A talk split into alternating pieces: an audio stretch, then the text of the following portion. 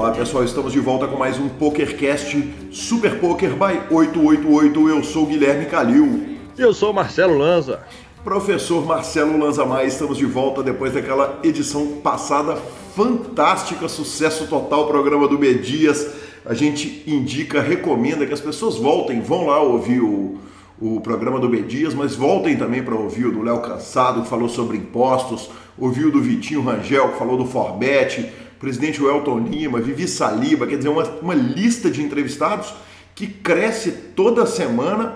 Hoje em dia, se o cara começar a ouvir o programa lá é, é, é no carro dele, dá para ele dirigir do, quase de Porto Alegre até o Mato Grosso ouvindo o programa sem parar, Marcelo. Opa, você ainda esqueceu do Mano Moja, né? é, Exatamente. Eu, eu mesmo peguei o carro esses dias, fui fazer uma viagem de umas 4 horas e meia, coloquei PokerCast na ida, PokerCast na volta e não consegui acabar de ouvir todos. Olha que fenômeno. Que fenômeno, que sensacional. E Lanzinha, tenho certeza que você estava ouvindo o programa pelo jeito correto, através dos aplicativos de podcast do seu telefone. É, todo telefone, todos os, os, sistemas operacionais têm os seus, os seus é, aplicativos de podcast. No iPhone é o podcast mesmo, é o nome do programa, só você entrar na Apple Store e baixar, se ele já não tiver no seu programa. E no Android, é, você pode ouvir pelo Podcast Addict ou pelo WeCast, tem diversos. Se, se você preferir outro, manda ver. Aproveita que está ouvindo o programa, nos indique para todo mundo, dê cinco estrelas no aplicativo, para a gente é muito importante que você dê cinco estrelas e faça um comentário lá. Lembrando, Gui, que na hora que vocês chegarem a abrir o aplicativo podcast, vocês vão procurar lá o Super Poker, aí vocês vão ver o podcast, se inscrevem no feed e vocês já vão baixar automático pro seu telefone. É uma moleza, fácil, prático, não tem trabalho nenhum. Exatamente, não. E próprio, os próprios aplicativos de podcast te dão a opção de só baixar o programa quando vocês estiverem em Wi-Fi. Então, para não gastar aquele plano de dados apertadinha ali, né, que a conta tá apertada, para quem que não tá, além do Marcelo Lanza. Que peito! Você já bota ele para baixar só quando tiver no Wi-Fi, para não gastar seu pacote de dados. Todos os aplicativos de podcast dão essa opção. E se quiser falar com a gente, como é que faz? Mas se quiser falar com a gente é uma moleza. Tem o e-mail pokercast@gruposuperpoker.com.br e tem o nosso WhatsApp agora, né? É, super novidade 31 97518 9609 faça como o Bruno Machala. Fala, fala conosco aqui por WhatsApp. Se a, a discussão foi importante, como é a do Machala, nós vamos botar ela no ar para discutir. É, esse primeiro áudio do Machala a gente só não vai conseguir botar nesse programa porque ele mandou, pelo jeito, ele, ele foi para a beira da rodovia para mandar, hein, Lazinha? Foi aquele áudio passando caminhão, passando ônibus, passando tudo, né? Diretamente do centro do meio da guerra. Mas é, o que importa é a intenção. Eu já pedi ele para mandar um outro com um áudio um pouquinho mais tranquilo para a gente poder colocar. Colocar e comentar e falar com o ouvinte essa interação que é super divertida para nós, é super divertida para o ouvinte, só dá trabalho para o nosso editor Rodolfo Vidal, que agora vai ter que incluir áudio de tudo quanto é lado. Tem áudio de entrevista, tem primeira parte do programa, tem segunda parte do programa, cada um com seus problemas, o Rodolfo com os dele, né, Lança? E lembrando também que o nosso Twitter é SuperPoker com a hashtag SuperPokerCast. O Facebook também é só colocar SuperPokerCast na hashtag. E as redes sociais do 888poker é o Twitter, arroba 888poker underline BR. E o Facebook é 888pokerbr. Vovô, como é que faz para abrir a conta? O 888 mandou um caminhão de ticket pra gente. Mandou uma baba de ticket. Esses tickets vão ser distribuídos é, entre a turma que joga no 888 e em especial o pessoal que abriu a conta pelo nosso link. Você entra lá no Super Poker, clica no, na, na, na aba Podcasts. Dentro da aba Podcasts, todos os links que tem já são os links nossos. Você cria sua conta, deposita dinheiro, vai estar concorrendo a tickets fantásticos, além de ganhar todos os tickets que você ganha quando você abre uma conta. Cara, eu, quando eu abri minha conta do 888, eu depositei lá 50 dólares eu ganhei uma quantidade tão bizarra de tickets que eu não consigo julgar os tickets, cara. É, é, vai vencendo o ticket de tudo quanto é lado, eu vejo eles vencer, não tem nem o que fazer, porque, porque trabalhando na correria e tal, eu jogo os que dão. Justo, Mas, justo, sensacional. Isso é sensacional mesmo. E Lanza, é, quem me mandou a mensagem foi o amigo Sketch, que falou o seguinte, ô Calil, você lembra da, da, da, da, daquela conta do PokerCast desde o começo do projeto, lá em 2008? É, toda vez que alguém é citado, toda vez que alguém fala no, no podcast, ele acaba cravando alguma coisa? Pois é, o Vitinho Rangel, entrevistado, estava um tempinho sem cravar nada, foi o primeiro de 775 jogadores no 215 Sunday Supersonic, levando 26.759 dólares, e foi também o primeiro de 4.885 jogadores no Rotary 82, arrumando mais 12k dólares. Mandei os parabéns e pedi para ele, cadê a nossa parte, hein, Lanzinha? É, é, disso que eu tô falando. A melhor forma da gente arrumar dinheiro no programa é citar a turma e ganhar 3 cursos. É só isso que a gente precisa. Exatamente. Não, é, fora que o, a, gente tá, a gente preparou, e eu já fiz uma entrevista temática fantástica com o Ale Mantovani, que é o Cavalito, na manhã que a gente estava conversando a respeito é, e tentando fazer os contatos com ele. É, enquanto a gente estava tentando fazer os contatos com ele, às 5 horas da manhã, ele estava cravando o high roller do BSOP de São Paulo. É brincadeira, Lanza? Fortíssimo, hein? Tá louco. For, fortíssimo, senhor. Fortíssimo. Tá louco. E, e Lanzinha, vamos direto já para as nossas notícias. A nossa primeira notícia do dia é que o Vinícius Silva crava o evento 20, 400 reais no Limit Holding do Legends Chipstack Turbo em Brasília. Mas a notícia não é só por isso. Não, Lanza, é, a notícia é fantástica de todos os lados que a gente olhar, né? É, ele começa com a participação do João Paulo Trindade, que é morador de Brasília, ele é portador de esclerose lateral amiotrófica e é apaixonado com pôquer. Cara, ele foi lá com a esposa dele e teve a experiência de jogar um torneio ao vivo de pôquer. A, a, a, imagem é, é, muito bonita, ele tá, ele tá com, com, com a esposa ali do lado e, e, e ele pôde viver a experiência de, de jogar um, um torneio de pôquer. E quando a gente fala de um esporte inclusivo, a experiência do João Paulo já seria por si uma experiência maravilhosa, uma história para contar, para não esquecer. Aí quem que vai lá e crava o torneio, Lanza? Uma das figuras sensacional, mais né? sensacional, cara, uma das figuras mais queridas do poker brasileiro, o Vinícius Silva, o Vini Silva, é, figura constante em todos os salões de BSOP há anos, cara. Tem anos que o Vini joga torneios de poker, foi para Las Vegas, fez uma mesa final de WSOP e agora crava esse torneio, cara. E o evento número 20 de 400 reais no Limit Hold'em Last Chance Deep Stack Turbo Cara, que legal! Eu ganhei meu dia quando eu vi o Vini, é, que o Vini tinha cravado esse torneio. Cara, que, que coisa linda, velho! Que legal! Cara, beijão, Vini, parabéns, cara. Que, que eu, eu vibrei e quem tava no salão falou que foi de arrepiar o, a cravada do Vini. É, o tanto que o, o poker é diferente do resto do, dos esportes é, é, nesse momento, né?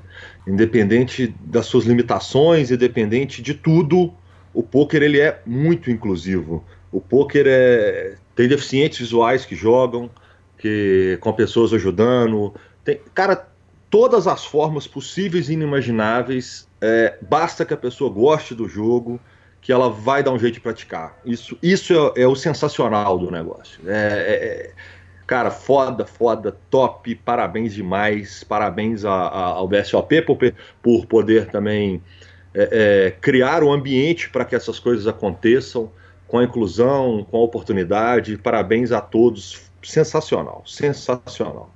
E, e, parabéns também ao Marcelo Horta, campeão do Main Event de Brasília, ele que, que é um veterano de BSOP, já tinha outras mesas finais de Main Event de BSOP, e quis o destino que ele cravasse em casa. Sensacional. Vamos que vamos. Cara, nossa segunda notícia do dia é o seguinte: se tem uma coisa que normalmente dá polêmica é ranking.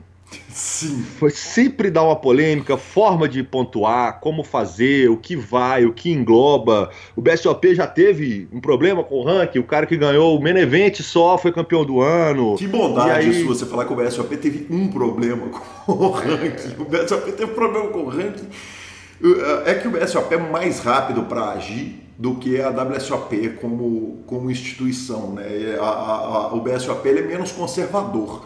Mas teve é. bons anos que o ranking, o ranking não tinha jeito, cara. Quem cravasse o, o, o Millions era campeão. É e... porque o Millions ficou grande demais, né? Então ele, ele mudava a dinâmica do, do ano, de tão grande que o Millions era em relação às outras etapas. Então, é, mas parece conseguir ajustar, né? E tivemos sorte, porque os caras que ganharam nesses anos foram bons embaixadores, né? Quer dizer, o Exato. Douglas é um caso desses, que, que vai lá e crava, e era um cara, gente fina, um menino bacana e tal, que vai lá, crava, é o campeão do ano e tal. E, o, e o, o, ranking do, do BSOP hoje, a gente não ouve um mimimi, né, cara? Não tem um, um choro a respeito do formato do ranking do BSOP hoje, mas a WSOP continua, né, cara? Sempre aquela reclamação infinita. Mas a, a WSOP é, é aquele conceito do, da FIFA parece, sabe? Uhum. Eles demoram muito para tomar atitude. O mundo inteiro usa o árbitro de vídeo, usa o, o reloginho quando a bola passa da, da linha apita gol e a FIFA fala: não, não vamos colocar na Copa do Mundo ainda e tal. É, é isso. O mundo inteiro usa, é... não, o mundo inteiro quer, né? É uma, pelo menos a Europa toda usa isso já, uhum. o reloginho. No Brasil que ainda não usa. É, porra, o esporte é caro demais para deixar um erro desse e marcar ou não um gol, né? Mas enfim. Então é o seguinte, ela, ela anuncia um novo sistema de pontuação agora para o jogador do ano. Esse novo sistema agora, Gui, ele agradou ou desagradou a turma? Cara, ele agradou. Na verdade, o Daniel Negrano, é... ele, ele é um dos grandes críticos e ele está na comissão de jogadores que, que conversa diretamente com a WSOP, sabe? É... Então, o que eles fizeram foi o seguinte: no ano passado, o jogador que fizesse um número bizarro de ITM, aqueles ITM mínimos, ele, ele acabava ganhando muito ponto e ele, ele recompensava mal os caras que ganhavam braceletes e chegavam nas retas finais, entendeu? Então o que o, a WSOP fez foi tentar ajustar isso e, e, e para evitar, né, Lanza, é, que jogadores feitos, que, que aconteça feito aconteceu no ano passado, uma vitória do Chris Ferguson é, lamentável, sendo que, que, que tinham jogadores que mereciam muito mais do que ele, né? É, é uma pena, porque tinha muita gente que, que, que merecia mais. É, teve muita gente com muita mais reta, com, com bracelete, que infelizmente não, né, não deu, né? Mas fazer o quê? Exatamente, acontece. Olha, e, e o nosso patrocinador é firme mesmo. Quando a gente falou no Dia das Mulheres que a gente tinha o melhor time de embaixadoras, embaixatrizes ou embaixadoras, vovô? Que parada difícil, como é que você me faz uma pergunta dessa? Eu, velho, eu, eu, vou chutar embaixadoras e vou deixar o, o, o, o e vou deixar a, o WhatsApp bombar me xingando. Então vamos de embaixadoras. Como se não bastasse nós ter, tivermos ter, termos o maior time de embaixadoras, o 888 agora vai patrocinar o Hall da Fama das Mulheres no Poker. Sensacional notícia, né, cara? Lanza, é sensacional a notícia, né? O 888 é muito focado nisso. É, é, tem um time de mulheres muito peso e, e para uma, uma mulher ser é, é, elegível ao Hall da Fama de Mulheres tem quatro regrinhas.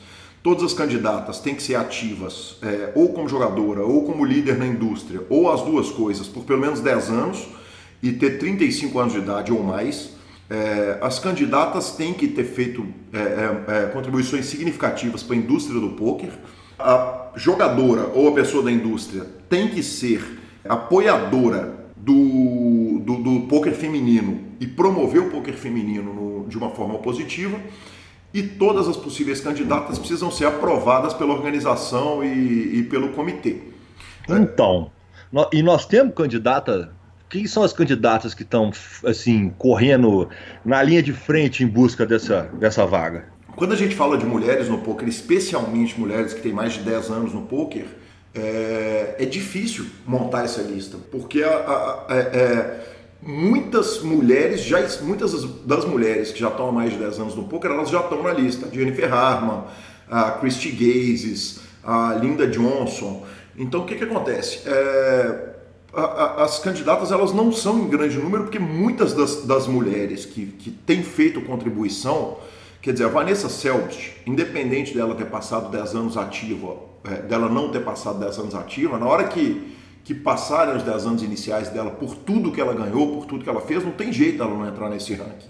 A Anete Obrestad é boa candidata, a Liv Boeri ainda está ativa e não pode ser ignorada, mas entre as candidatas novas estão a Maria Rowe, a, a jogadora sensacional que está na ativa totalmente, e a Carrie Scott, que é apresentadora, jogadora de pôquer, embaixadora do 888. E estava lá no, no 888 Live São Paulo. Eu tive o prazer de tirar uma foto com ela. Eu que sou fã de carteirinha. Justíssimo. E continuando o 888, continuando lá em São Paulo, continuando no lugar que a gente já foi e que nós narramos aquele evento fantástico. O que que vai ter agora, semana que vem, Agora, hoje é segunda-feira, dia 16, depois de amanhã, depois de amanhã não, de quinta-feira em diante, 19 e 20 de abril, no Casa Bossa, na cidade de Jardim. O que que vai ter lá, vovô? Primeira coisa, parabéns, Lanza. A gente gravando no domingo, você já bota o seu mindset para pensar que a gente está no dia 16, que já é aquela segunda-feira. Eu entendi, eu entendi a malandragem e gostaria de te dar parabéns pela, pelo raciocínio rápido. Muito obrigado pelo tempo real. parabéns para você. O é isso aí, Lanzinho. De 19 e 20 de abril, a Casa Bossa, aquele, lá naquele shopping maravilhoso, aquela casa maravilhosa, aquele espaço fantástico, recebe o High Roller Ducati, um evento do 888, junto com a produtora de, de, de motocicletas, né? E, e, a organização é da Unique Poker, que aliás eu indico, vá lá no Instagram, sigam a Unique Poker, que é bonita pra caramba. E, e me conta mais, quanto que custa o buy desse torneio?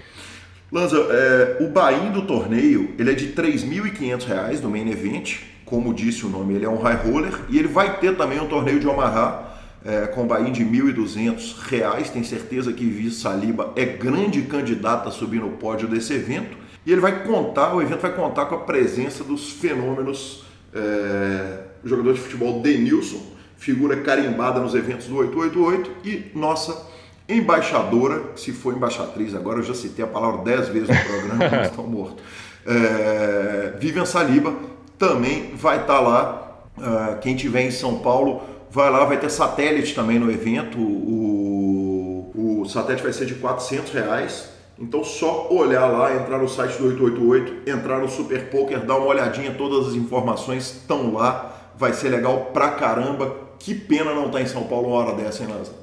Com a bala do senhor, o senhor é da Bahia, obviamente, né? Tá... Gente, só, lembra... só, lembrando que o evento é restrito a 180 jogadores no High Roller e 50 no Omaha, tá? É um evento realmente exclusivo, é, é fora do padrão comum, porque velho, vai estar tá bonito, com certeza. Com certeza, é, você tá louco, cara. Se eu estivesse em São Paulo, o patrocinador ia me colocar no evento. Ó. Afinal de contas, eu sou apresentador do programa. Ele, vai, ele tá comprando lote na Lua agora, é isso? Vai, como não? Quem dera, hein? Quem dera, se o patrocinador falasse, eu te ponho no evento, eu tava correndo para São Paulo nessa altura. Só faltava lutar, né? Só faltava. É isso aí, e vamos para a nossa entrevista. Fabiano Kowalski, meu amigo, jogou comigo em 2010 no Forbet é, nosso amigo, né, Lanza? Figura querida, gente fina pra caramba, é, um cara de ouro, um cara sensacional.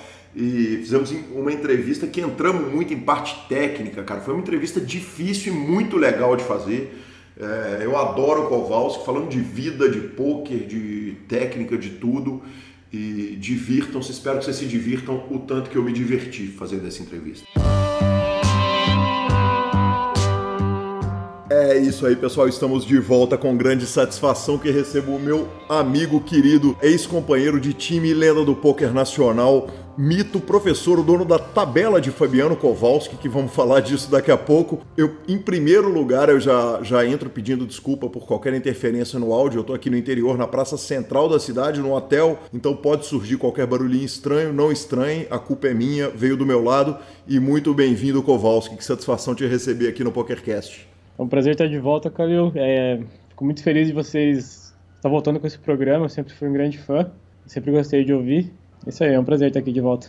Cova, na nova era do, do PokerCast, a, a primeira pergunta ela tem sido igual para todo mundo. E ela é quem é Fabiano Kowalski? Quem era Fabiano Kowalski antes de, de adentrar o poker?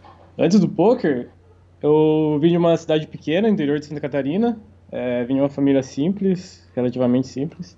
Eu estudei, fiz, eu passei no vestibular na faculdade de Ciência da Computação, na UDESC, que é estadual de Joinville.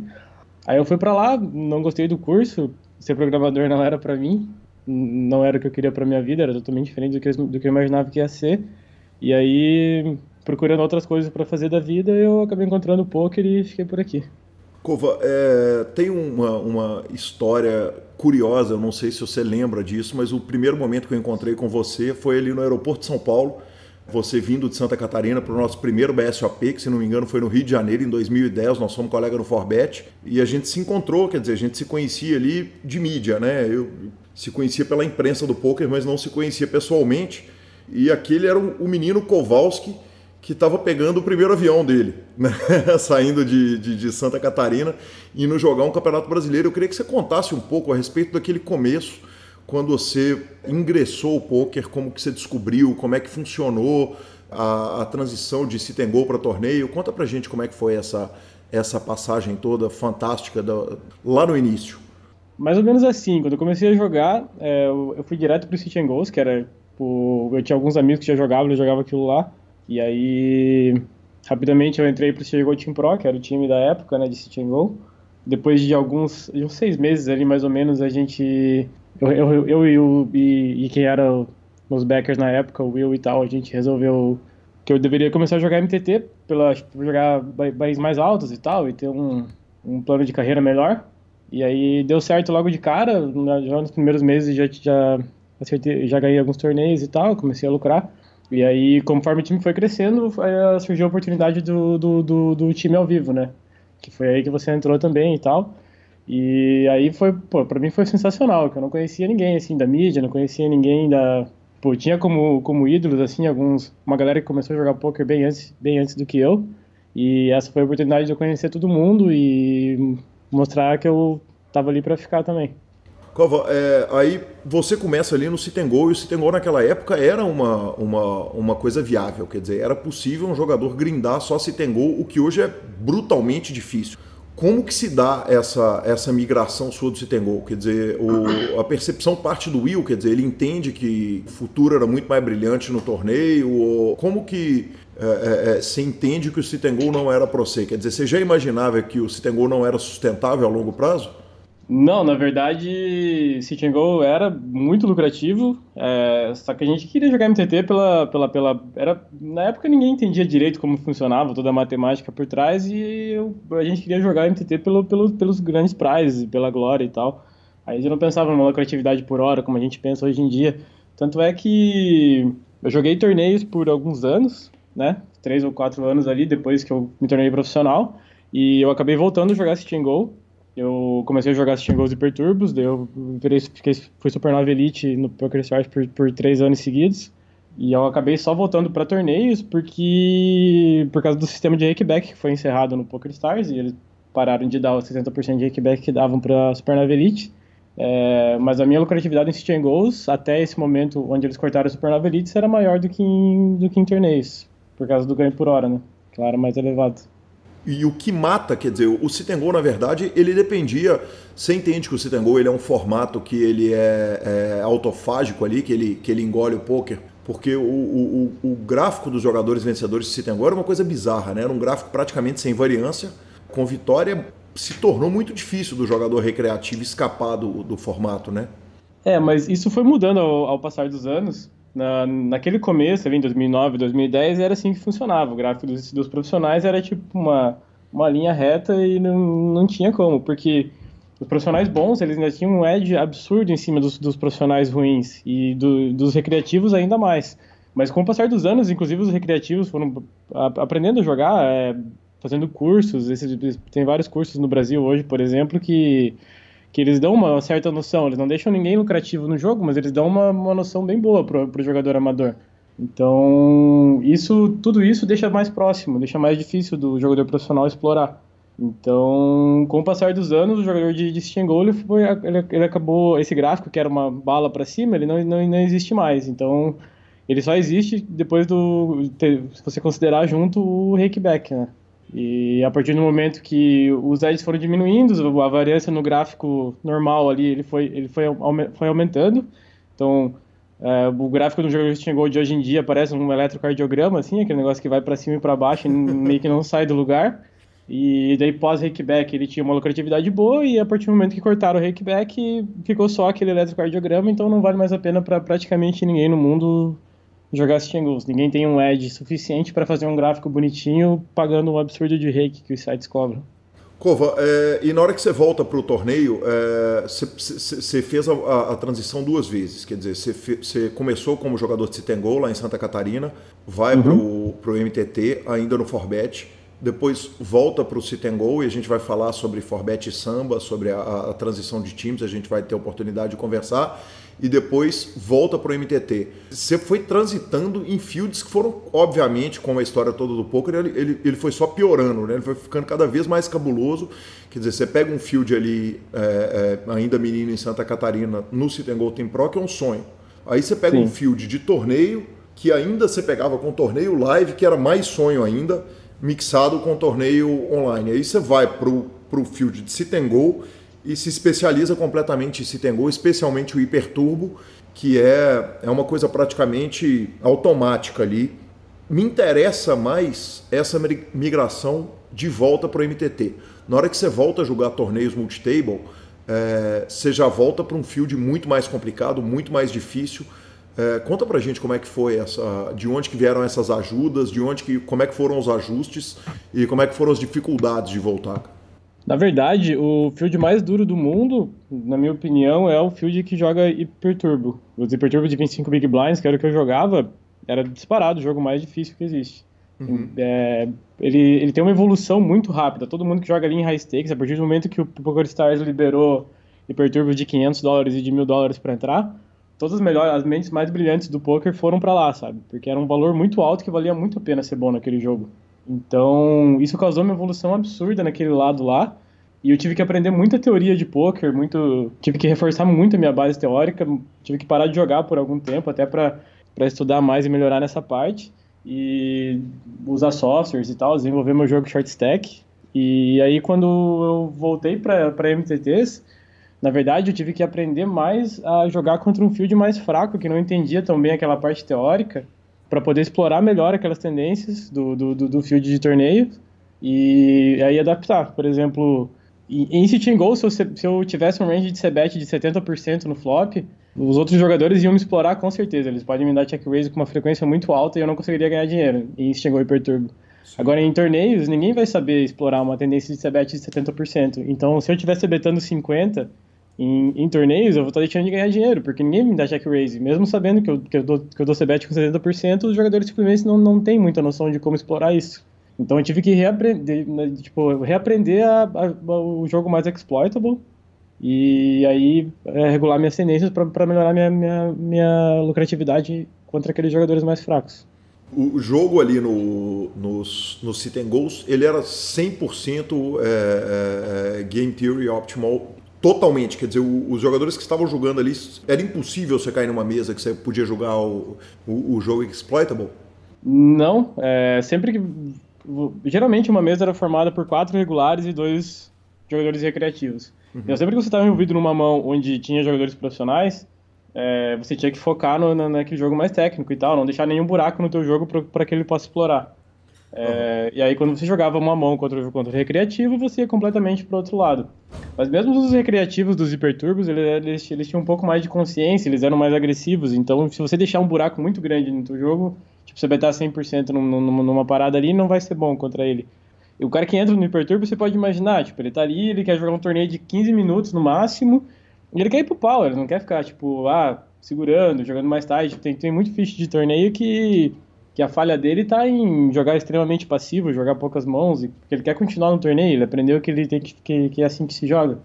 Já no Hiperturbo, não. O Fish, o Fish que vai jogar Hiperturbo lá, ele quer ir pro pau, ele quer botar os 100 dólares dele e fazer 300 em 10 minutos e sair fora, sabe?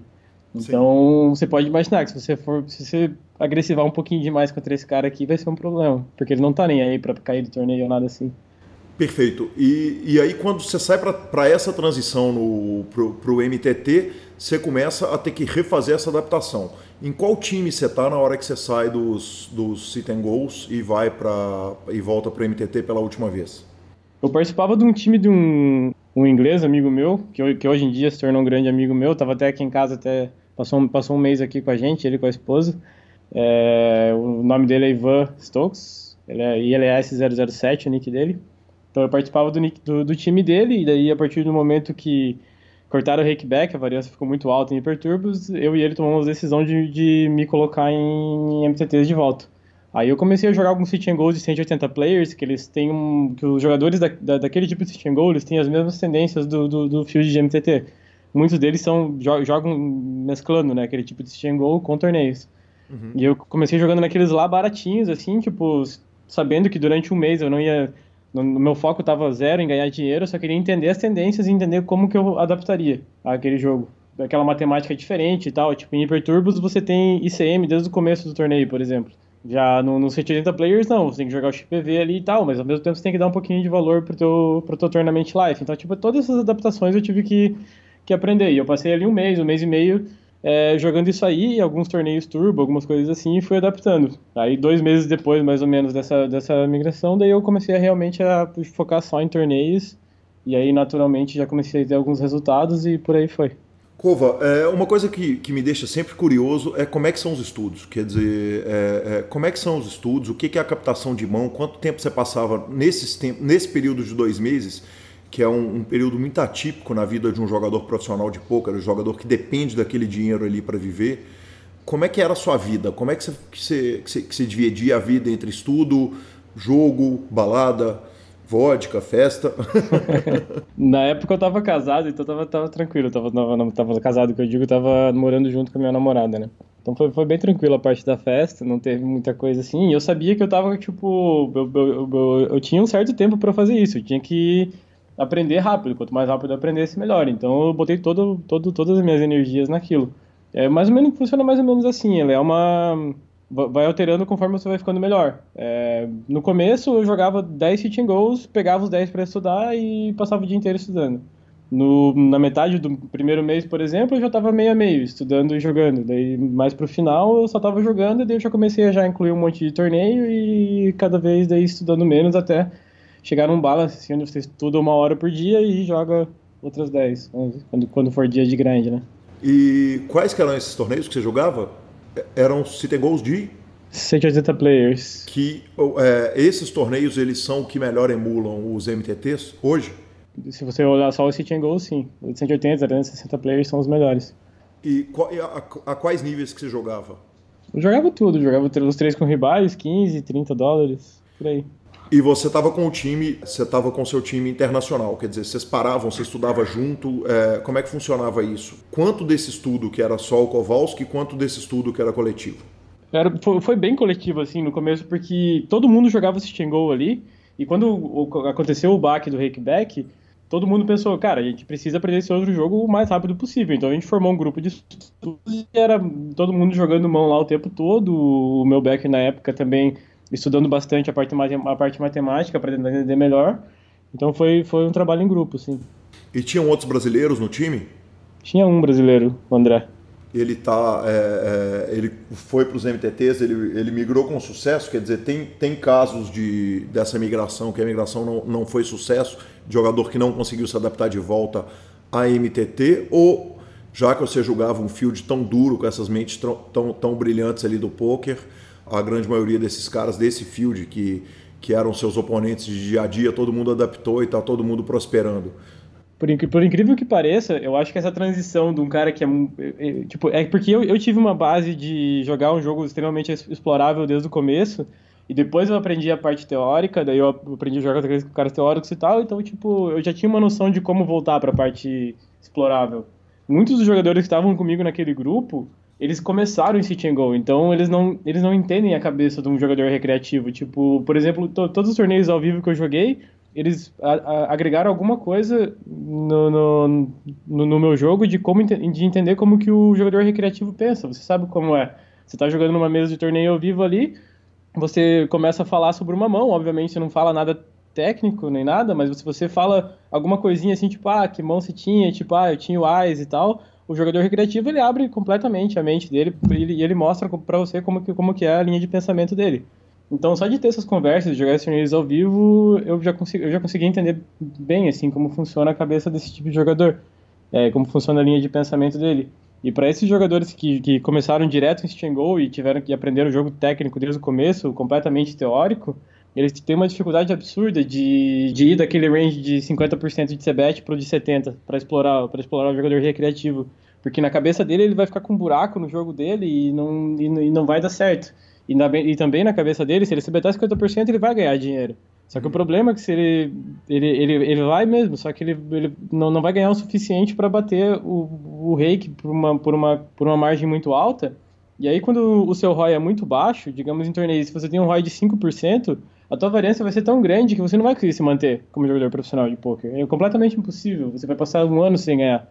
Uhum. Então, se você vai ser um jogador profissional de MTT, você tem que ter um ROI maior que 15, 20%, assim, para poder ter uma, uma, renta, uma, uma rentabilidade mensal ali. Cova, é, uma, uma coisa que é, é, é, muito comum do jogador online é o jogador não ter uma vivência social mesmo muito grande. Quer dizer, acontece muito, principalmente com esses gênios do, do, do, do online, que é o oposto do seu caso. Quer dizer, você, sua primeira experiência num grande time ali já começa com Forbet, viajando com os malucos, e nós vamos poder falar disso e, e, e vamos nos divertir lembrando de histórias aqui. Mas, mas essa vivência social ela faz muita diferença. Você acha que, além da, da dificuldade que os caras têm em adaptar o field simplesmente por causa do número, porque eles jogaram muito sit and go, existe também essa dificuldade de entender a cabeça do outro ser humano, porque, ele, porque grande parte da vida dele ele passou ali no computador jogando? Sim, sim, com certeza. Eu vejo muito na nova, na nova geração, assim, muita gente que vem, que quer estudar torneios, eles ficam meio perdidos por não ter uma não ter um grupo de estudos assim com mais experiência, e eles acabam tipo, pegando softwares como o PioSolver, essa, qualquer software de game theory novo que tenha por aí, Cardvernes EV, e eles acabam jogando, é, fazendo simulações lá, passando horas e horas fazendo simulações, nas simulações eles jogam tipo a máquina contra a máquina, como se eles estivessem jogando contra um jogador perfeito e tal, e dessa maneira que eles estudam, eles acabam jogando daquele jeito. Uhum. E isso acaba meio bloqueando a mente, assim, do... acaba meio não, não, deixando a cabeça deles livre para tentar entender como que o outro jogador está pensando. Eles pensam tipo, ah, esse cara de, deveria estar tá jogando assim, então vou jogar assim também, sabe? E, você acha que a, a, ida para o clube, quer dizer, se esse cara uma vez por semana ele saísse dali e fosse conviver com o jogador na mesa de live e entender que o jogador pensa, entender aquelas frases que a gente brincou a vida inteira e, e e que o, o, jogador recreativo ele fala o tempo inteiro. Quer dizer, hoje eu sou muito, hoje eu sou só recreativo, é, mas, mas aquelas frases todas que a gente cresceu ouvindo, o jogador falando, pô, para é par. É, Poxa, mas é. eu tinha o as. Pô, mas eu acertei o bordo. Eu joguei para acertar. Eu, como é que eu acerto e foldo? Quer dizer, você acha que, que essa vivência de clube, um dia que o cara tirasse ali do estudo o, o, o menino do online e, e, e fosse jogar o live, entender essa cena e essa cabeça do live, você acha que isso poderia ser uma grande revolução na cabeça de um jogador é, é, que, que tem uma compreensão bizarra do poker, mas às vezes não tem compreensão do ser humano que está sentado ali jogando contra ele? É difícil quantificar se um dia por semana vai valer a pena para qual jogador. Obviamente, se, você, se, o, se esse cara que a gente está falando for um, um nerd que nunca saiu de casa, nunca conversou com ninguém, qualquer coisa, qualquer experiência fora de casa vai valer a pena, sabe, para ele, vai, vai agregar. Uhum. Então, mas sempre tem um meio termo ali, alguém que tem uma vida social e tal, só não joga ao vivo e tem um pouquinho de dificuldade de entender a cabeça do Fish e, tipo, pra deixar claro, jogar ao vivo não é não é a única maneira de, de, de entender isso. Por exemplo, no, no, no, samba, a gente conversa, discute mãos o tempo todo e discute tendências de jogadores recreativos, então se você tem acesso a pessoas que entendem esse, esse, esse, essa linha de pensamento, já é o suficiente para você entender também, desde que elas saibam te explicar. Então, jogar ao vivo foi como eu aprendi, é tipo, é como, como eu entendo melhor essas tendências. É, tudo que eu fiz no poker desde que eu comecei em 2009 é, agregou alguma coisa para mim como jogador. Então, tipo, o jogador que eu sou hoje, ele tem um pouquinho daquele do que eu aprendi quando eu comecei lá, tipo, de, de, desde das, das primeiras coisas que eu aprendi quando, quando comecei a jogar, as primeiras coisas teóricas, alguma coisa sobre pot odds e coisas assim. É, desde o que eu aprendi sobre tendências de jogadores recreativos naquela época, que eu jogava contra um field muito fraco, é, até toda a teoria que eu aprendi jogando Hyperturbo e até tudo que eu desenvolvi nesses meus quase dois anos agora como vou jogar torneios e quando entrei pro samba. Bacana demais, Cova. Vamos voltar lá para 2010, quando a gente é, é, é, começa a jogar com aquele time fantástico. É, a gente é convidado para participar de um time que, que ele tinha pessoas de características muito curiosas. Quer dizer, é, é, eu, eu fazia parte ali de, de, uma representação da mídia, o PokerCast ele já existia, mas a gente tinha uh, alguns jogadores que eram a definição do, do, do, malandro de jogo ao vivo, aquele cara que entende a cabeça do, do adversário, que sentou, que passou a vida grindando no cash, que era o caso, por exemplo, do Vini Marques, era o caso do Stetson. do Stetson, exatamente. Aí a gente tinha os caras que eram os gênios da internet, uh, nossos chefes todos, né? O Will Arruda, o, o Caio que estava lá no, no, no, no, olho do furacão também, o Sketch. E tinham dois jogadores de uma característica diferente, que eram você e o Vitor Brasil, que eram muito mais novos do que o resto do time inteiro. Eu queria que você, que você contasse dessa experiência de, de, de, de, viver com os caras, que primeiro era a grande maioria do time eram os caras muito mais velhos que você, e o tanto que isso te influenciou para o bem ou para o mal também, porque era preocupante de repente, porque de repente tinha as bebedeiras malucas e os troços, eu olhava e falava, puta, cara, que, é, como é que o Cova e o, e o, e o Vitor vendo a, a, a, as festas e vendo tudo de, de melhor e, e, não de pior, mas de mais bruto do poker ali, eu queria que você contasse aquela impressão sua da época, o que, que você. O que, que, guarda, que, que você guarda, o que, que te marcou lá da época do Forbet? Cara, então, foi, foi uma época muito legal pra gente. Tipo, eu e o Vitor Brasil começamos o time de MTT, né? Online. E fomos os dois primeiros cavalos ali e tal. E a gente se destacou numa turma de algum, tinha, sei lá, uns 8, 10 jogadores na época a gente se destacou bem ali como os melhores e daí é, o, eles tiveram a ideia de fazer esse time ao vivo, mais como uma questão de marketing mesmo e mostrar o time para o Brasil todo. E nós dois fomos incluídos por estar ali na, nas cabeças do time online, né? E, cara, foi uma experiência sensacional. Tipo, como você mesmo falou, não tinha nem andado de avião ainda. Tipo, eu não conhecia ninguém do, do, do poker ao vivo, como eu falei no começo. E foi uma experiência sensacional. Eu aprendi muito com cada, um do, das, cada uma das pessoas que estavam ali. É, todo mundo tinha muita coisa para me ensinar. Tive, tive consciência de, de, abrir a cabeça e entender como cada um pensava ali e aprender com, um pouquinho com cada um. E foi uma experiência bem legal para mim. Eu lembro que eu fiz duas mesas finais e foi os primeiros torneios que eu joguei ao vivo, assim. Então, apesar de ter feito um monte de cagada, eu lembro que eu caí dos dois torneios jogando muito mal. Os dois, os dois eu caí em sétimo, mas acontece, faz parte da experiência e foi, foi irado. Agora, a variância surrou o time, né? Na verdade. É, é, quando a gente precisou daqueles flips ali, quer dizer, teve grandes, muitos momentos que, que tiveram retas finais ali é, é suas.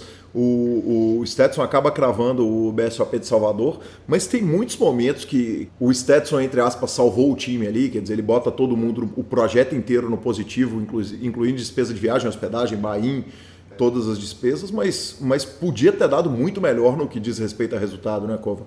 Claro, claro. Na época ainda não tinha imposto e foi era era, era muito fácil ser lucrativo nesse circuito e foi é bem era bem esquisito mesmo um time que estava tão à frente do field não não ficava não ser muito lucrativo em, uma, em um ano inteiro de, de etapas. Mas ao mesmo tempo é, é fácil também culpar a variância. Esses, flip no, esses flips no final, tipo, se você tiver tipo um ROI grande o suficiente, você vai ter feito mais fichas antes e vai ter vai ter espaço para perder esse flip, continuar no jogo e ganhar o próximo flip. Então, a variância é, é, online ela é muito difícil de entender, é, de quantificar ela. Imagina, imagina ao vivo, que a gente está vendo uma, uma amostra mínima de, de, de, torneios ali e tal. Talvez a gente não tivesse tão à frente do field como pensava. É, é um pouco complicado, assim, olhar de tão longe e achar que foi variância, sabe? Talvez a gente tenha ficado bem onde a gente deveria estar mesmo. e Cova, é, com relação à questão disciplinar, porque, porque de repente você saiu lá do interior de Santa Catarina e você está em contato com as festas e as bebedeiras mais fantásticas de todos os tempos. Teve algum momento que você precisou se chacoalhar e falar, falar para você mesmo, falar assim, porra, Cova, se você não, não, não botar o pé no chão e não quietar aí, vai, a vaca vai pro brejo? Como é que funcionou é, com relação àquela vivência toda? Sim, na verdade esse foi um dos primeiros momentos na minha carreira. Eu lembro em Floripa isso aconteceu, que eu tava chegando na mesa final, é, todo o pessoal já tinha caído e tal, e naturalmente o pessoal cai do main event e vai pra festa, né? Sim. E aí a gente dividindo o quarto, todo mundo bebendo um monte e tal. Eu sempre a minha, a minha família sempre foi de fazer muita festa, eu sempre tive essa, isso na minha cultura também. Então era, era difícil controlar assim. Lá em Floripa, quando eu tava chegando na mesa final, que eu, que eu percebi, tipo, pô, eu tô vivo no torneio ainda, tá é diferente deles, eu tenho que ficar tranquilo. E esse foi um dos primeiros chacoalhões, assim, que, que eu tive que me dar na minha carreira, mas teve vários outros, onde você acaba, por um motivo ou outro, desfocando. Às vezes isso passa desapercebido, você passa é, alguns meses culpando a variância, como, como a gente estava conversando antes. E você precisa ter essa frieza de conseguir enxergar essa big picture e ver onde você está errando, onde você está sendo indisciplinado e corrigir, para poder voltar com os pés no chão. E cada vez o poker é mais cruel com quem dá esse tipo de deslizes. É mais difícil voltar. Chega uma hora que você entende que você precisa estar tá sempre em xeque, sempre prestando atenção no que você está fazendo, ver se você não está fazendo algo que pode estar minando a tua carreira. Cova, e você vê com gratidão o fato de que você pôde viver aquele primeiro momento? Ou quando você olha para o poker inteiro e você imagina o tanto que ficou difícil esse field, porque porque muita gente que, que batia o field lá atrás foi se perdendo pelo caminho porque não, não conseguiu evoluir. Se você soubesse, se você tivesse um DeLorean e pudesse voar no tempo e chegar na frente do poker, olhar o que, que o field virou, você teria animado de se ver hoje, estudando e sendo um, um mestre do jogo, entendendo o, o jogo do, do, jeito que você entende, ou você ia falar, meu Deus, que field é esse? Para que, que eu vou que eu vou abraçar essa causa? Cara, eu sou muito grato por tudo que me aconteceu no poker. Eu já tive altos e baixos, já quebrei algumas vezes, já voltei. Mas hoje em dia eu tenho muito orgulho de estar no auge da minha carreira como jogador de torneios e com o time do samba. E se você tiver disciplina e, e entender o que, que, você, o que precisa ser feito para chegar onde você quer, entender o objetivo que você quer e o que precisa ser feito para chegar até lá, você consegue adaptar praticamente qualquer coisa quando acabou o Rakeback, foi um baque para mim. Eu tava no, no, no, auge ali da minha carreira como jogador de City and Goal. Eu tava ali no, top 3, top 5 do mundo, pelo menos no, no, no EV que eu tava gerando. E eu ia ter um ano sensacional, de lucratividade gigantesca. Mas a partir do momento que cortaram o Rakeback, acabou o volume, a variância era gigantesca, não tinha mais como ganhar direito. Não tinha como ter a segurança de que você ia ter meses lucrativos assim. Então, aí eu migrei para MTT e eu tava bem desanimado, assim, no começo, né? Mas a, a gente, como, como ser humano, a gente vai a qualquer coisa que aconteça. E nesse caso foi mais uma delas. Foi uma adaptação muito bem sucedida. E aconteça o que acontecer, você vai adaptando e vai melhorando. O field ainda tá, o field está muito difícil hoje, mas quem está no topo consegue lucrar bastante. Então, desde que os sites de poker não coloquem o reiki num nível que seja impossível de bater o jogo, a gente vai estar sempre lá, entre os melhores do mundo, fazendo a nossa parte para ganhar dinheiro. Cova, o que é um impacto maior na sua vida na hora que aconteceu, por momento de vida e por ocorrência em si? A Black Friday, quando os dois grandes sites embolam e, e gera aquele mal-estar todo, além disso ainda vai o Ultimate Bet, Absolute Poker vão pro saco para não voltar mais, ou o momento que acabam os sit and goals? O que, que te impactou mais por momento de vida, por estar casado, por estar solteiro, por, por todas as, as variáveis envolvidas? Uh, impactou pro bem ou pro mal? Pro mal, pro, de susto. Porque os dois impactos são horríveis, né? Quer dizer, tanto é, é, no momento que acontece o, o corte do, do Supernova Elite, quanto o momento que acontece a Black Friday, são dois impactos que talvez o primeiro, o segundo, perdão, que é o, o fim do Supernova Elite, ele atinge pouca gente. Não é verdade? Ele atinge ali é, é algumas dezenas de jogadores que são aqueles Supernova Elites, eu não sei nem se chegam a centenas de jogadores mas os dois fatos eles impactam diretamente na sua vida, na sua profissão, né, no que você escolheu. O que, que te impacta maior? O que, que foi pior quando aconteceu? Foi, foi do Supernova Elite, com certeza. Eu só tô lembrando agora como foi engraçado na época do Black Friday, porque o susto foi que, pô, a gente sempre pensou que essas empresas de poker jamais iam quebrar, que já era tipo, pô, a gente tinha completa confiança em todas elas. A gente jamais imaginar que o Tilt inteiro era um esquema Ponzi que ele que era tipo, uma roubalheira descarada, que eles davam o jogador para o Steam Pro jogar e todo, todo aquele absurdo que foi. É, então esse foi, esse foi o choque, mas a partir do momento que eu fui pro Poker Stars e vi o field que tava lá sem os americanos, eu falei, nossa, não é nada, não é nada ruim isso aqui. e aí a gente começou a imprimir dinheiro lá e foi daquele jeito. Uhum. Ah, e no Supernova Elite é, teve um susto muito grande, assim, que foi que ninguém acreditava no que eles estavam fazendo, era um absurdo. Eles cortar o Rickback daquele jeito, é, sem avisar, porque foi, foi, um, foi tipo uma, uma, com perdão da palavra, uma fila da putagem do caralho. Os, os caras, eles, eles deixaram para avisar no último mês, né, que eles iam uhum. cortar o Rickback, sendo que o EV do Supernova Elite, ele tava no ano, no ano seguinte. Você fazia o Supernova Elite no ano, muita gente perdia dinheiro para fazer esse primeiro Supernova Elite, que no primeiro Supernova Elite você tinha 50% de rakeback. E aí você garantia no ano seguinte 71% de rakeback. Sim. Então muita gente perdia dinheiro ali naquele começo e, e ganhava no segundo. Então esse primeiro Supernova Elite era como se fosse um contrato do PokerStars, garantindo que no ano seguinte você vai ter 70% de rakeback. Então a gente sempre imaginou que se eles fossem cancelar, eles avisariam com um ano de antecedência. Sim. E, e aí eles falaram que eles ah, vai ter mudança, vai ter mudança, vai ter mudança, mas ninguém imaginou que ia ser isso porque eles deixaram para anunciar só em final de novembro. Então, quando eles anunciaram, foi um baque assim para todo mundo, ninguém acreditou, até no começo o, o Negriano foi a, em defesa dos players ali, falando que que pô, não existe o que o Poker está fazendo, não sei o que lá, não sei o que lá. Daí depois que ele viu que não tinha mais o que fazer, que a Maia não ia abrir, não ia, ia continuar com aquela decisão, Aí ele passou a defender a decisão de cortar o Supernova Elite também. Mas então esse foi o baque, assim, do Supernova Elite.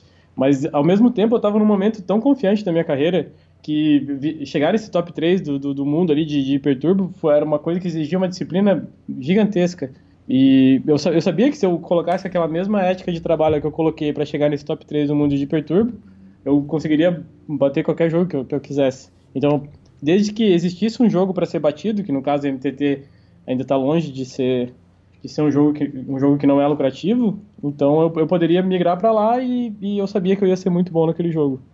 Cova, quando você saiu do Forbet, é, você foi direto para o segundo time, o time inglês, e depois você vai para o samba. Como é que se passa essa transição sua entre times? E, por, e, e, eu deixei de falar algum time que eu deveria ter citado? Não, não, são esses aí. É, foi mais ou menos assim, eu joguei, jogava pro Forbet, daí eu saí, Aí eu continuei jogando por conta, torneios e tal. É, não obtive sucesso por vários motivos. Jogou só para você. Vamos, vamos, eu, eu, eu vou é, é, te pedir a licença de eu interromper, porque aí vão surgir questões que são relevantes. Aí você saiu do Forbet e foi jogar só para você.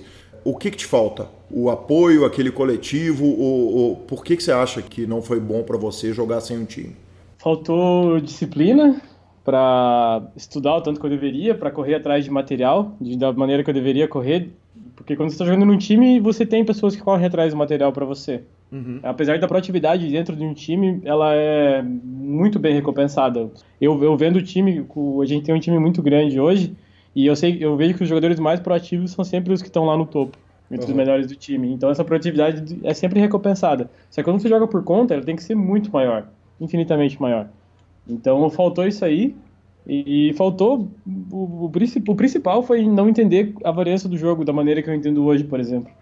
Eu sei exatamente os jogos que eu preciso jogar, coisas assim, coisa que na época eu. Pá, tudo, tudo pra mim era variância, sabe? Uhum. Isso, é muito, isso é muito normal jogadores de poker que não têm muita experiência. Não conversaram com pessoas que entendem realmente a variância. Na época não tinha muitos jogadores que entendiam. E eu era mais um deles. Então eu acabei jogando muitos torneios que eu não batia, não chegava nem perto de bater.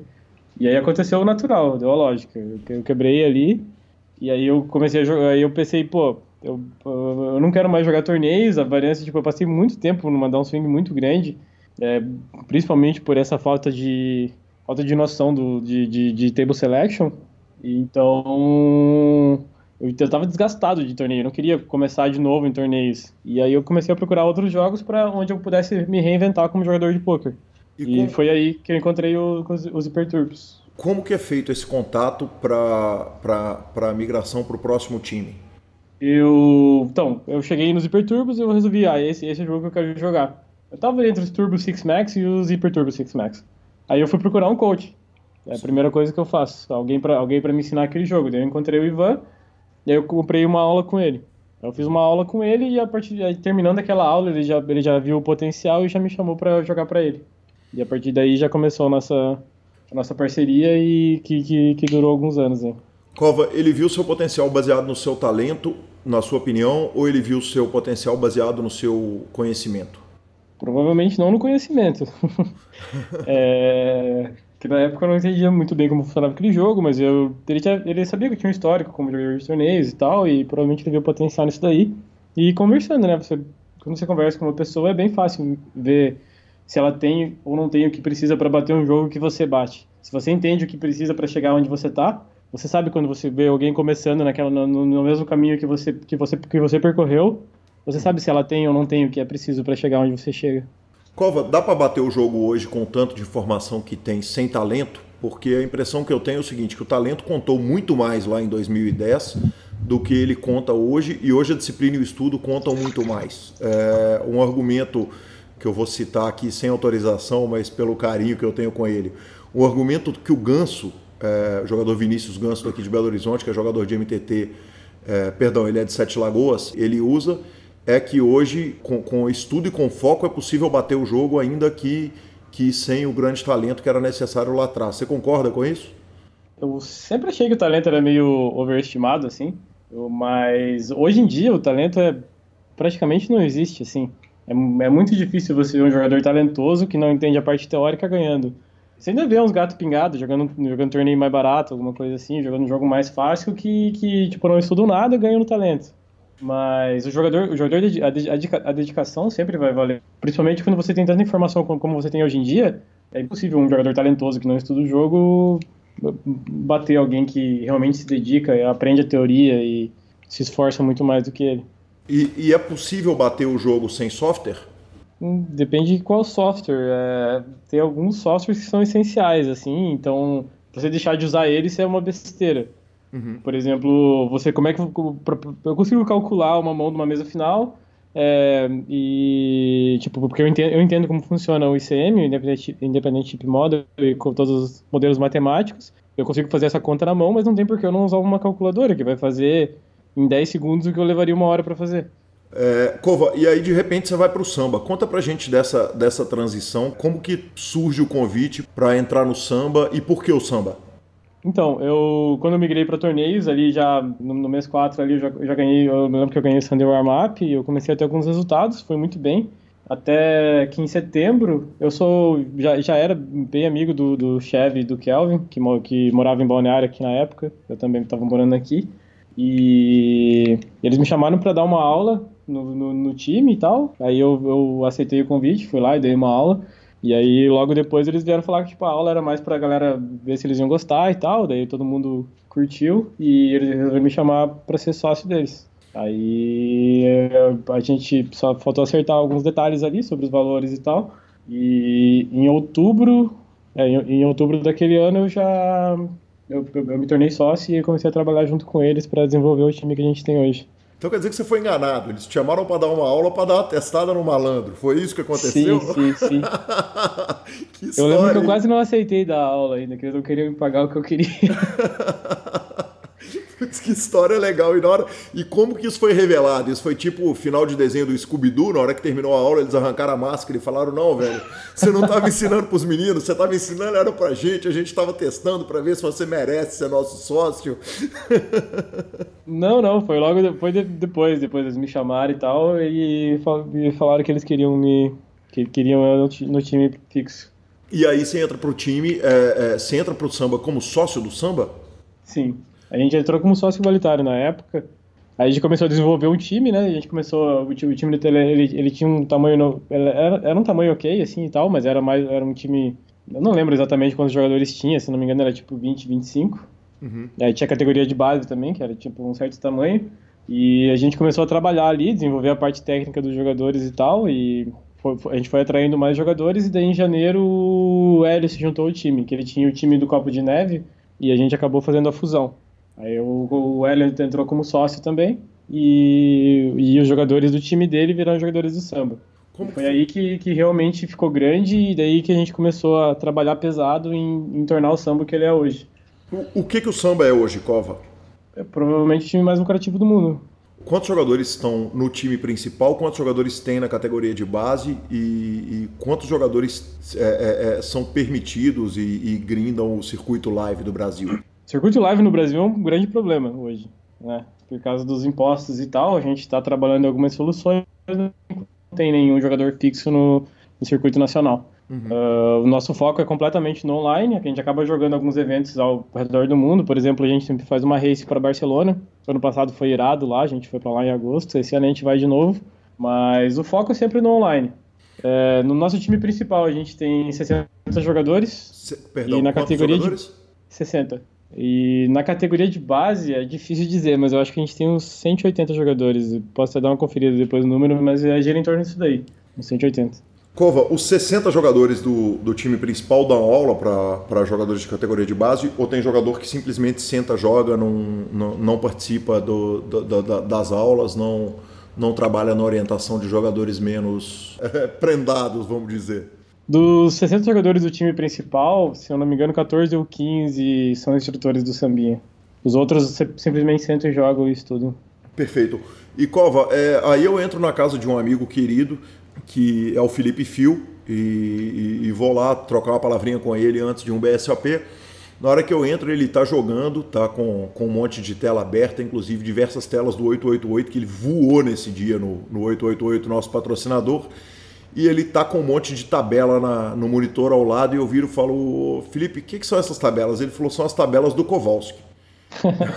eu falei, o que, que, são as tabelas do Kowalski? Porque, porque eu tô fora do, do, do, do, mundo de torneios online há muito tempo. Ele fala, cara, essas são as tabelas de, de ranges, de, de, de, de, de raise, de chove, de posição por posição, é, é, de como agir no pré-flop. Eu queria que você, que você caminhasse com a gente na, na construção dessas tabelas do Kowalski, cara. Como é que foi isso? Tá, essa é uma coisa que era extremamente importante em City Goals, porque a partir do momento que eu tava jogando contra um profissional muito duro no Big Blind, por exemplo, e eu tava no Small, chegava no gap para mim jogar, se eu errasse, eu, eu, eu, eu, tinha que ter um, range de limp, um range de raise, um range de all-in, e dentro desse range de limp ia ter que ter um range de limp call e limp fold, e outro range de limp shove, então, e se eu errasse coisa de 5, 10% em algum desses ranges aqui, uhum. eu ia acabar perdendo muito dinheiro. Era um, é um esporte que acontece, acontecia com uma frequência muito alta. Uhum. Então, eu tinha que ter aquilo exatamente desenhadinho ali para mim, para que eu não não chegasse na hora que eu abro 8 e 6 off, eu não tenho certeza se eu dou limp fold ou chove com essa mão. Porque se eu, se eu errasse uma coisa dessa, seriam muitos combos e por aí vai, seria um desastre. Então eu desenvolvi essa parte muito bem assim no meu jogo, nessa construção de tabelas, jogando Steam Go. E aí o que eu fiz foi quando eu para MTTs, eu acabei fazendo essas tabelas é, usando tendências do, do, do, field de MTT. Quando eu fazia para Steam Go, eu fazia basicamente o, o que a teoria mandava eu fazer. Uhum. para não ser explorado. Lá, o meu objetivo lá era não ser explorado. O meu, o meu objetivo quando eu fiz as tabelas para torneio é explorar o field, explorar tendências do field. Então eu construí tabelas bem diferentes daquelas, mas com a mesma ideia. Então toda vez que chega no small blind e o jogador do time tem 30 blinds, ele tem aquela tabela para seguir, ele faz aquilo com aquelas mãos e ele vai ter uma lucratividade muito alta fazendo aquilo. Cova, é, correndo o risco de fazer uma pergunta idiota, é, o, o, no, no, caso dos, dos sit and goals caros, é, você já, já mesclava ali, então quer dizer, é, é, é, você mesclava que que era, era raise com as as, raise com as e rei, e você já incluía ali o, o, o 8 e 6 naipado, para usar o exemplo que você, que você é, citou, quer dizer, você já mesclava o range pré para que, que já ficasse mesclado a, a, quantidade de combos que você ia chovar ali, ou dar um raise ou dar um limp, é isso que você fazia no, nos torneios mais caros? Perfeito, é exatamente isso. Perfeito. É, é só, só, só muda um pouquinho os ranges, assim, né? Você coloca algumas mãos e tal, mas você vai sempre contar o número de combos aqui e tal. É, mas não precisa mais. Daria para daria pra ir muito mais técnico que isso, mas a base, a base é isso aí. Entendi. E, e essa tabela, como que se organiza uma tabela dessa para você saber que o, o 8 e 6, ela, você mescla ali naquele combo que você vai chovar jogando ele como se ele fosse uma mão de, de, de, de topo do range, uma mão premium, e o 8 e 5 off-suit ele entra no, aonde ele deveria entrar originalmente. Como é que essa tabela é organizada para que isso não vire uma confusão total e completa e você precisa de 17 monitores e 5 minutos para fazer cada ação? Você, a gente tem um software que ele é um tipo um software de criança de colorir assim. Você tem a tabelinha dos ranges ali, aquela tabelinha que todo mundo já viu. Uhum. E você pode pintar cada mão de uma cor que você quiser. Aí você faz uma legenda e você sabe cada cor qual é a jogada que você tem que fazer. E esse software mesmo, ele já diz o número de combos que está pintado de amarelo, o número de combos que está pintado de vermelho e por aí vai. É bem simples, bem fácil de fazer. Que bacana. Cova, é a gente vai caminhando para o final da entrevista e, cara, é muito triste encerrar a entrevista porque eu, eu, eu, sinto que tem tanta coisa legal que a gente podia discutir, mas, eu, mas como o PokerCast é um projeto de longo prazo, nós vamos poder conversar outras vezes e, e, e conversar bebendo, gravar bebendo cerveja, trombar ao vivo e etc e tal. Cova, quando você olha para aquele field de é, é, o field que joga nos torneios mais caros de super high roller, aqueles torneios gigantescos, te brilha o olho? Quer dizer, você olha para aqueles fields e fala, poxa, eu, Chevô, a turma do. Tem, tem meia dúzia de cara do samba ali que poderia estar tá disputando ali aqueles, aqueles torneios com aquela turma de alemão e com, e com os ingleses e a meia dúzia de americanos que estão ali. Onde que você acha que está o edge desses caras e por que, que eles estão jogando esses torneios de centenas de milhares de dólares e as melhores mentes do Brasil, eles não estão disputando exatamente aqueles torneios com aqueles fields? A primeira coisa, é, eles têm muito edge. Entre eles, eles vão acabar trocando figurinha e é, e é isso aí. Mas tem muito jogador, tipo, que é homens de negócios, pessoal da China e tal, é, investidores, que eles não estão nem aí para jogar um torneio de 100 mil euros e eles vão lá e jogam. Então tem o edge em cima desses caras. O rake é extremamente baixo nesses torneios, então se eles ganharem um pouquinho ali já tá valendo. E a outra coisa é que, por exemplo, esse grupo de alemãos aí vai ser o quê? Vai ter um field de 40 jogadores, 12 deles são um grupo de amigos alemães que divide, dividem a action entre eles. Então, todos eles têm swap com todo mundo. Aí você vai chegar lá, um brasileiro perdido, é, jogando uma mesa final com você e mais seis alemães, que cada um dos alemães tem um pedaço um do outro. Então, não é que eles vão fazer soft play ou eles vão fazer collusion, provavelmente não, mas uma hora ou outra você acaba chegando numa decisão close que, que, que isso vai pesar. Isso pode ser até inconsciente para eles. Uhum. Ele, vai, ele vai chegar, ele vai estar tá ali numa mão, tipo, que ele pode agressivar ao máximo, pegar um edgezinho mínimo ali e tal, para apertar o jogador X. Ou ele pode jogar uma linha mais passiva, que vai ter um EV muito parecido no longo prazo e que ele não vai colidir Tipo, ele não vai derrubar o amigo dele com uma frequência tão alta, não vai apertar o cara tanto assim. Provavelmente ele vai pegar o EV que é igual, que é da, da linha mais, mais tranquila. Então, hum, não é interessante para ninguém jogar um jogo assim, sabe? Se fosse um field maior e tal, aí vale a pena. Por exemplo, o 25k de, do PCA que vai ter, que vai ser um field grande e tal, com um garantido muito alto, dinheiro adicionado, sem reiki, blá blá blá, aí a gente vai colocar um monte de jogadores lá, provavelmente. Sim. Então, é, são, são torneios e torneios. Quando o field é muito pequeno e todos os jogadores se conhecem, assim, é difícil para um jogador de fora entrar e, sabe? E, e você enxerga a possibilidade de, de uma montagem de algum time de algum lugar do mundo que possa uma outra meninada nova entrar, que entrassem, por exemplo, da Tchecoslováquia, o, um Kowalski, um João Simão, um Jamie Walter, um, e pega mais meia dúzia de, de, de nomes geniais do poker e, e eles entrem para bater de frente com aqueles caras o, o, o, hoje eles já se conhecem entre eles que, que qualquer, qualquer meia dúzia de caras que entrassem é, estaria muito atrás ali no, no, no, conhecimento deles mesmo. Não, não necessariamente. Seria uma, uma o caso de, de, reunir um grupo de jogadores assim. É, obviamente precisaria arrumar investidores para isso. Ninguém tem tanto dinheiro assim para poder jogar torneios de 100 mil euros por, na, por conta, nenhum de nós pelo menos. Então, se fosse feito um planejamento e tal, um grupo de estudos e por aí vai, seria possível, sim, eu não, não vejo por que não. Mas é algo que cada um tem seus projetos pessoais hoje em dia. Tipo, o João Simão trabalha pra caramba, o Rafael também. Todas as pessoas que têm esse potencial para jogar um torneio assim têm seus projetos paralelos. E correr um circuito mundial, jogar esses torneios tão caros assim, seria demandaria muito tempo. Uhum, então, sim. hoje em dia não é o foco de nenhum. Talvez o João Simão ele tá, tá começando nessa, né, nessa, nessa rotina de jogar o circuito live high stakes. Mas na minha, por exemplo, meu foco está totalmente no time do samba. Eu vou jogar os eventos que eu já planejei, que é World Series em Vegas, Barcelona, BSOP Millions, essas coisas assim. E é isso aí, o, meu, o resto do meu foco vai ficar no online e no time. Então, mas nada que daqui um ano, dois anos não possa acontecer. Porque naturalmente o field do, do online vai ficando cada vez mais difícil por causa dos softwares e tal, dos times. Sim. Então, a lucratividade desse, desse trabalho que a gente faz hoje em dia, ele vai diminuir. Isso é natural. É, talvez se acontecer algum boom, por exemplo, os americanos voltarem a jogar, coisas assim, muda a trajetória por um tempo, mas a tendência natural é cada vez valer menos a pena jogar online. Já o torneio ao vivo vai ser soft para sempre. Sempre vai ter homens de negócio, sempre vai ter gente querendo jogar recreativamente e por aí vai. Então sempre vai ser um jogo que dá para bater, sabe? Talvez a tendência seja, com o passar dos anos, cada vez mais os jogadores brasileiros estarem inseridos nesse circuito mundial de live.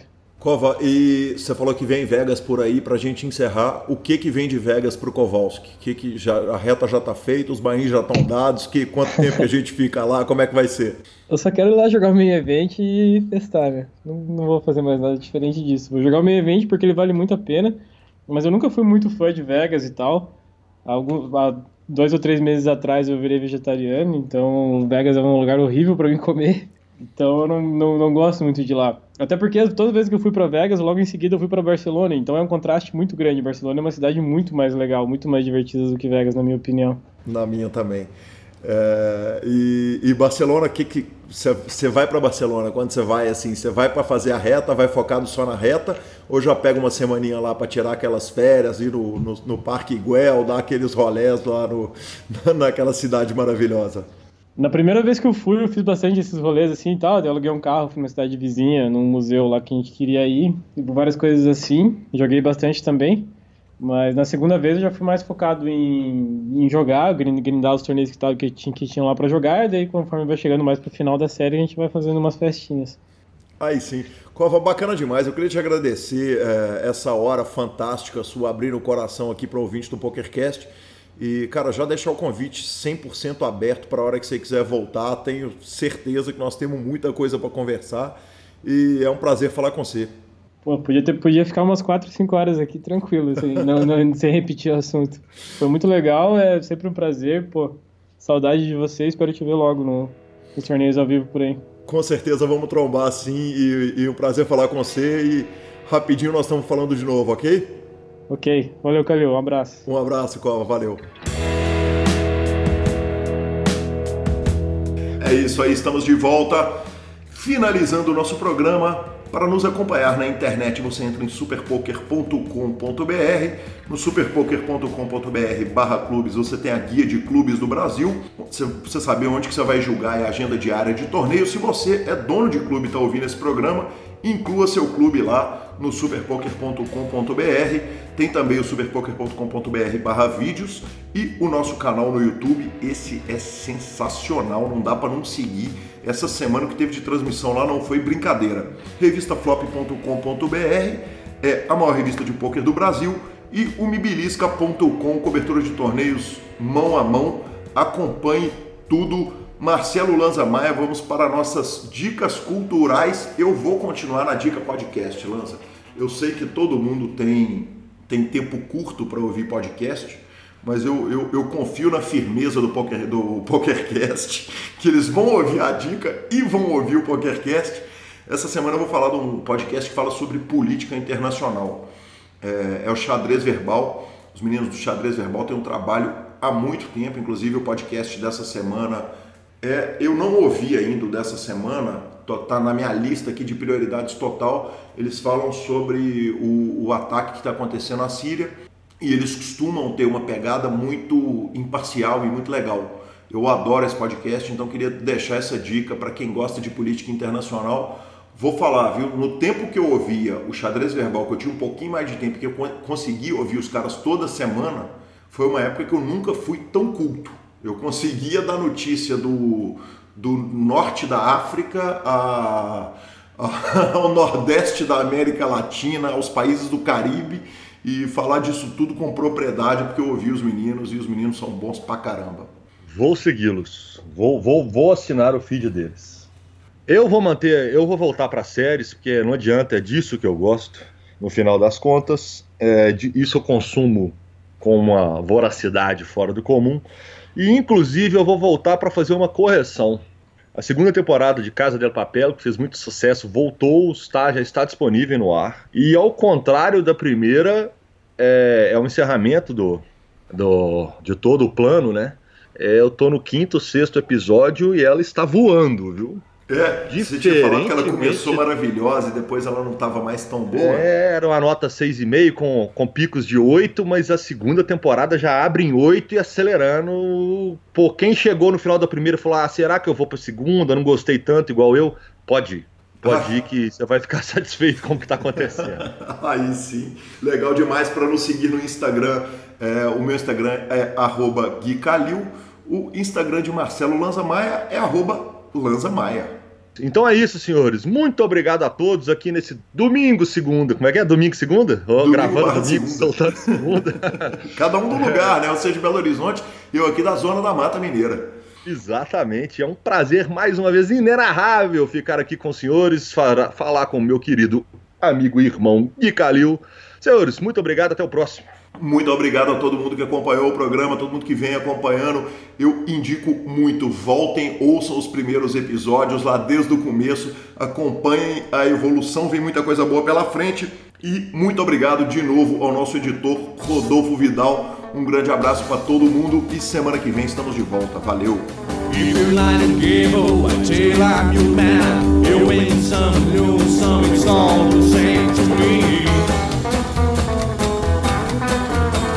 É Jesus.